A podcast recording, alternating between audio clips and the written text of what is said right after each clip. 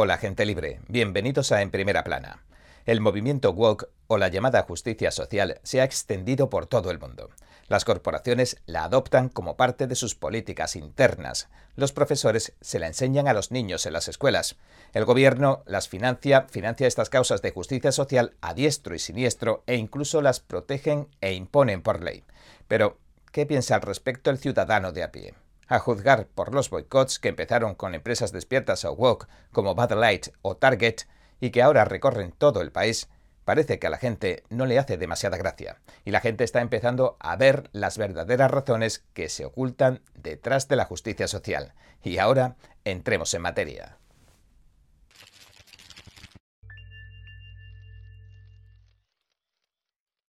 Aclaremos primero y de una vez por todas qué es el término woke o despierto se emplea para describir una amplísima gama de ideas y movimientos que se han creado al amparo del concepto de justicia social.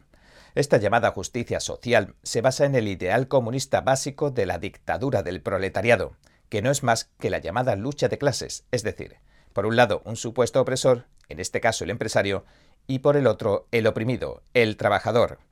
De este modo, los regímenes comunistas durante sus revoluciones siempre han tomado como chivos expiatorios de sus pésimas medidas económicas a los ricos, lanzando a la clase obrera en su contra. Dicho de otro modo, hace que la población luche violentamente entre sí mientras ellos roban y saquean en nombre del pueblo.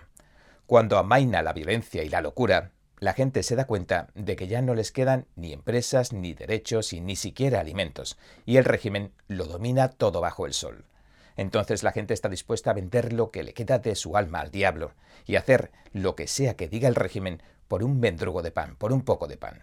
La justicia social nació cuando la gente dejó de creer en la lucha de clases primigenia del comunismo. Entonces el comunismo, que financia y exporta la China comunista mayormente a todo el mundo con el fin de desestabilizar a los países enemigos, se metamorfoseó y se puso otro disfraz. Por ejemplo, la lucha de clases se vistió de racismo sistémico en Estados Unidos y en todo el mundo. Los medios y las escuelas, ya infiltradas por el comunismo, enseñan y repiten una y otra vez que el hombre blanco es un ser despreciable y opresor por naturaleza. Así que el hombre negro o el marrón tienen todo el derecho a tomarse la justicia social por su mano e imponerle como una especie de dictadura del proletariado, que bien podría apuntar a la erradicación total de los derechos y las libertades de la raza blanca en compensación. Y algunos de los líderes de los Black Lives Matter y los llamados antifascistas o antifa cuentan que han sido entrenados en la China comunista, en Cuba, en Venezuela, etcétera, etcétera. La ideología de estos grupos subversivos es la del líder supremo chino Mao Zedong, el mayor criminal de todos los tiempos, y Black Lives Matter es uno de los movimientos que opera en Estados Unidos bajo la bandera del supuesto antirracismo policial, cuya existencia, por otra parte, nadie ha podido corroborar hasta la fecha. Eso sí, sus líderes han sido denunciados públicamente por fraude, corrupción y malversación.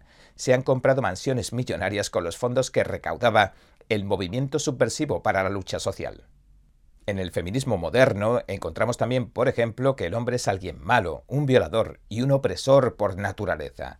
Así que las mujeres tienen todo el derecho a tomarse la justicia social por su mano también.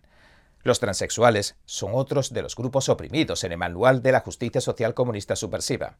Los transexuales pueden y deben defenderse de los heterosexuales, las familias y las tradiciones, que supuestamente amenazan su existencia, y planean, como no, un holocausto LGBT. Algunos de los heterosexuales blancos más malvados son aquellos que quieren proteger a los inocentes niños del lavado de cerebro LGBT. Y una vez aclarado esto, hablemos del CEI. Esto es una vuelta de tuerca más. El CEI es el índice de equidad corporativa que mide el grado LGBT de las empresas. Es similar a las puntuaciones ESG, medioambientales, sociales y de gobernanza propia que se dan a las empresas en base a cómo aplican la justicia social en estos campos. También encontramos las políticas laborales DEI, que son las siglas de diversidad, equidad e inclusión. Pues bien, según el escritor y matemático James Lindsay, estos sistemas de puntuación corporativa se están imponiendo a las empresas con tácticas mafiosas. Lindsay nos decía la semana pasada lo siguiente. Lo que tenemos es que el boicot ha revelado a la fuerza cómo funciona toda esta operación de extorsión y lo más grave es que se trate de una operación de extorsión. Es decir, existe una red que está extorsionando a las empresas para que adopten estas medidas. En otras palabras, las empresas no son las que defienden la supuesta existencia del racismo sistémico, de las políticas ambientales, de la agenda homosexual, etcétera, etcétera, de forma voluntaria. En realidad, se está forzando sobre las empresas y éstas las fuerzan sobre la población. La mayoría de la gente no quiere estas cosas. Sencillamente los inversores se valen del monopolio financiero para imponer sus valores de justicia social a la sociedad. Los grandes fondos financieros y de inversión, pese a que la gente ahora está despertando a este hecho que comentamos, las empresas llevan algún tiempo viéndose sometidas en secreto a este juego. Por ejemplo, BlackRock, una de las mayores firmas de inversión del mundo, ejerce control con el dinero que mueve y fuerza entre bastidores a las empresas a adoptar las políticas de justicia social. El director de la compañía, Larry Fink, decía en un panel con el director de American Express en 2017 lo siguiente. Tienes que forzar los comportamientos. Y en BlackRock estamos forzando los comportamientos. El 54% de la clase de gente que entra son mujeres. Hemos añadido cuatro puntos más en términos de empleo diverso este año. Y lo que estamos haciendo internamente es que si no logras estos niveles de impacto, tu compensación podría verse perjudicada. Tienes que forzar los comportamientos. Y si no fuerzas comportamientos, ya sea de género o raza o de cualquier cosa que quieras en la composición de tu equipo, te va a impactar. ¿Lo entienden? Dice que hay que forzar los comportamientos para imponer cosas como estas cuotas de género. Pero, ¿por qué habría que forzarlo si la gente lo deseara? Recordemos que el capitalismo siempre funciona en base a lo que demanda, de forma natural, el mercado, y nada más. En otras palabras, cuando la gente desea algún producto, éste se vende, y se vende muy bien, con mucha facilidad. Pero cuando la gente no quiere ese producto, pues no se vende, no se vende y el mercado fracasa. Dicho de otro modo, las empresas buscan satisfacer los deseos de los consumidores. Así que las empresas cambian sus productos en función de cómo cambian los gustos de los consumidores. Entonces, ¿cómo llamaríamos al hecho de que las empresas no ofrezcan los productos que demandan los consumidores? ¿Cómo llamaríamos al hecho de que las empresas se vean obligadas a cumplir con la presión que ejercen los de arriba con el fin de forzar un cambio cultural en el consumidor también. Pues ciertamente esto no tiene nada que ver con el capitalismo. Eso es en realidad lo que solía llamarse intervencionismo. Es la idea de mercado que defendía las políticas empresariales socialistas que se vieron, por ejemplo, bajo regímenes comunistas soviéticos o bajo el régimen nazi o bajo el régimen fascista de Mussolini. El economista Ludwig von Mises habló de esto en su libro Caos Planificado. Dijo lo siguiente. Hay muchos partidarios del intervencionismo que lo consideran el método más apropiado para llegar paso a paso al socialismo completo. También hay muchos intervencionistas que no son abiertamente socialistas.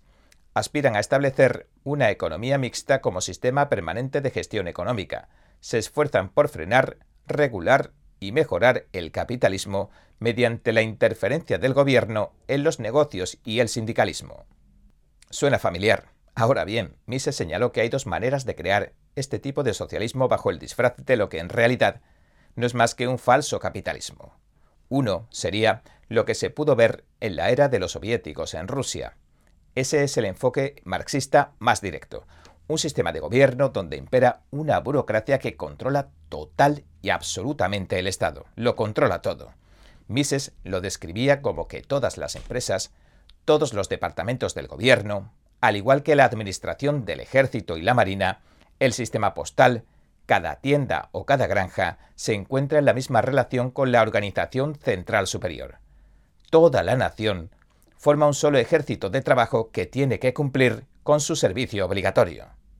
El comandante de este ejército sería el jefe del Estado, como lo fuera Lenin en la era soviética. El segundo tipo de socialismo del que habla Mises y del que se conoce menos es aquel que se vio bajo los nazis de Adolf Hitler, los nazis de verdad, y fue el sistema de los llamados jefes de taller. Como explicó Mises en el sistema nazi, el gobierno dice a los aparentemente empresarios, a los presuntos empresarios, qué y cómo producir y a qué precios, así como a quién comprar y a qué precios y a quién vender.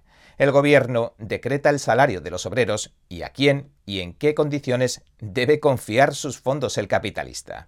En otras palabras, la economía de mercado no es más que una farsa. Mises señala que la verdadera política empresarial del régimen socialista nazi, cito, la autoridad y no el consumidor dirige la producción. La dirección central de la producción es suprema. Todos los ciudadanos no son más que funcionarios. Esto es socialismo con la apariencia superficial de capitalismo. Se mantienen algunas etiquetas de economía de mercado capitalista, pero significan aquí algo totalmente diferente de lo que significan en la economía de mercado. Sabiendo esto, si nos fijamos en estas cosas recientes como las políticas CEI, las políticas ESG y los DEI, se puede observar con claridad que la llamada cultura woke o de justicia social que adoptan y promocionan las empresas no se dirige a los consumidores, a los gustos de los consumidores. Ahora las autoridades dirigen la producción detrás de escena.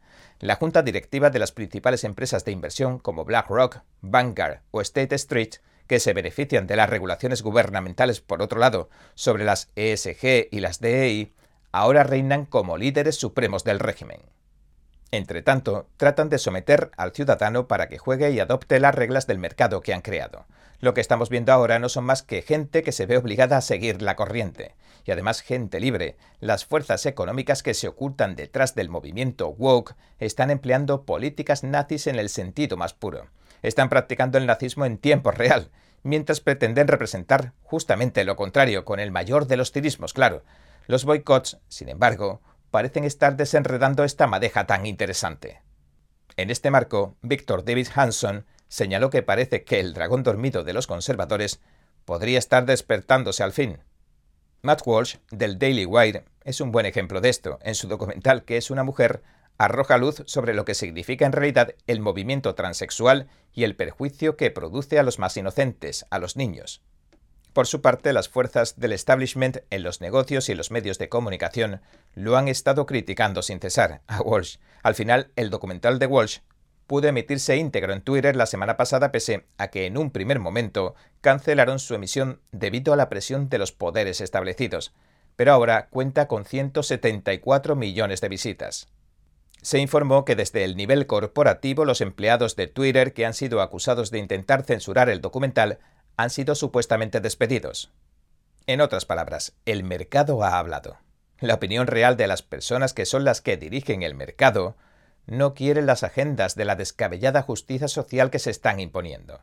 Y estamos viendo las repercusiones ante nuestras narices, y los consumidores que son los que dirigen en realidad el mercado se están dando cuenta del poder que pueden llegar a ejercer, y ahora se están revolviendo contra todas estas cosas como resultado del boicot popular a la cerveza Bud Light, después de que asociaran su imagen al trans Mulvaney, el fin de semana pasado, la empresa matriz de Bud Light, Anheuser-Busch, había perdido 27.000 millones en el valor de sus acciones, y el desplome parece no tener fin.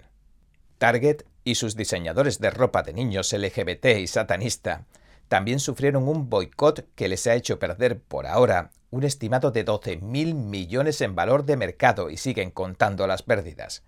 Así que ahora las empresas que suelen promocionar la agenda homosexual o el mes del orgullo que empezará en junio parecen estar echándose atrás. Al parecer, algunas incluso están eliminando los colores del arco iris de sus logotipos para desligarse cuanto puedan de la temática homosexual.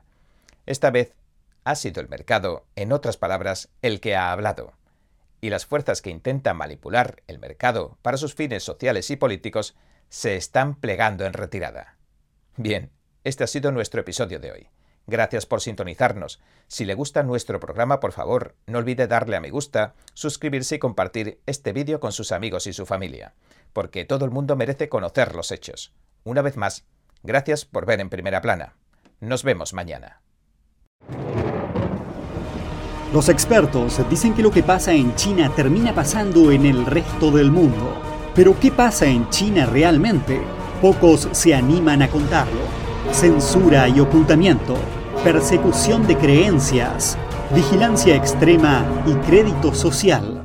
Mírelo antes en China en Foco y entérese de primera mano de noticias que le gustaría saber antes que nadie. Mírenos en YouTube y en Epoch TV del Epoch Times en español, de lunes a viernes a las 7 de la tarde, hora del este.